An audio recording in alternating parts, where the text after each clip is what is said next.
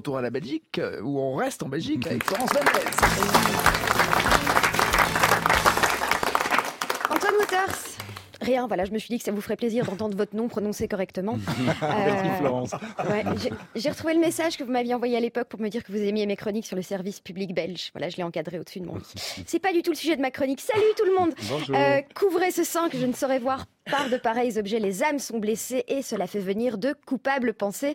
Vous aurez bien sûr reconnu le flot d'MC Jean-Baptiste. Aujourd'hui donc on va parler des seins. Non, pas des miens. Mon temps de parole n'est que de 4 minutes. Ce qui nous intéresse aujourd'hui, c'est la sexualisation des seins ou comment l'on a dépossédé les femmes de leur propre poitrine. Alors ça mérite bien une chronique. Les seins sont quand même la preuve que contrairement aux idées reçues, les hommes peuvent se concentrer sur deux choses à la fois.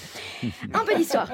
Pendant l'Antiquité, les seins des femmes évoquent plutôt leur nature de nourricière. Une poitrine opulente suggère plutôt une abondante fertilité. Euh, à la Renaissance, les choses se compliquent lorsque les femmes abandonnent peu à peu leur longue tunique de lin pour des corsages qui dévoilent un peu plus leur anatomie. Les femmes aux petits seins sont alors vues comme inaptes à donner la vie et plus personne ne veut les épouser, tandis que les femmes aux gros seins sont vues comme des putes, donc plus personne ne veut les épouser non plus. Les femmes restent donc entre elles, vivent une vie heureuse, faite d'art, de philosophie et de lesbianisme, et l'humanité s'éteint 50 ans plus tard, empêchant la tragédie de la bombe nucléaire, du réchauffement climatique et des crocs.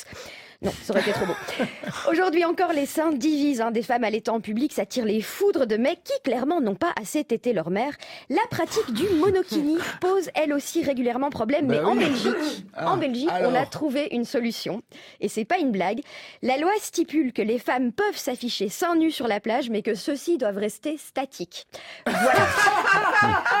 Hors de question donc de, De faire. courir. Ouais. Non, c'est pas Secouer. courir, c'est une vraie loi. Hors de question donc de faire du beach volley topless.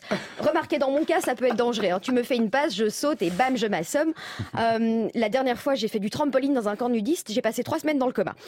De toute façon, je crois que j'y réfléchirai euh, à deux fois avant de me mettre seins nus sur une plage. Bonjour les emmerdes, l'homme descend du singe, mais on le sait, il est remonté vers le port. hein. Les seins de nos jours sont même politisés. Pensons par exemple aux fémènes. Le jour où les seins des femmes ne seront plus un sujet, on pourra peut-être voir les femmes se servir de leur poitrine pour des messages triviaux. Tu verrais une meuf seins nus en rue avec marqué dessus Je vends ma voiture. C'est sûr qu'on aura fait un grand pas le jour où une femme pourra librement avoir les seins à l'air et euh, que tous les mecs autour, ça leur fera ni chaud ni froid. Voilà. Les, euh, mais le plus gros point Je de vois. discorde concernant les seins aujourd'hui, ce sont les tétons. Ah. Alors les réseaux sociaux, par exemple, censurent les tétons féminins, mais pas les tétons masculins. Alors fait intéressant, les tétons chez l'homme ne servent à rien. Ils sont purement décoratifs, un peu comme le gardien de l'équipe de France face à la Suisse. Ça va pas, non Tout ça pour dire que je vais finir par croire que les seins, c'est comme les trains électriques. À la base, c'est fait pour les petits enfants, mais au final, c'est toujours le papa qui veut jouer avec. Et pour tous ceux qui disent Oh oui, les féministes, on vous a assez vu. Ouais, ben maintenant, vous allez nous entendre. Merci. Florence ce soir et jeudi prochain en métropole à Paris, 24 et 25 juin à la Fontaine d'Argent à Aix-en-Provence et en février 2023 à Bordeaux au Féminin.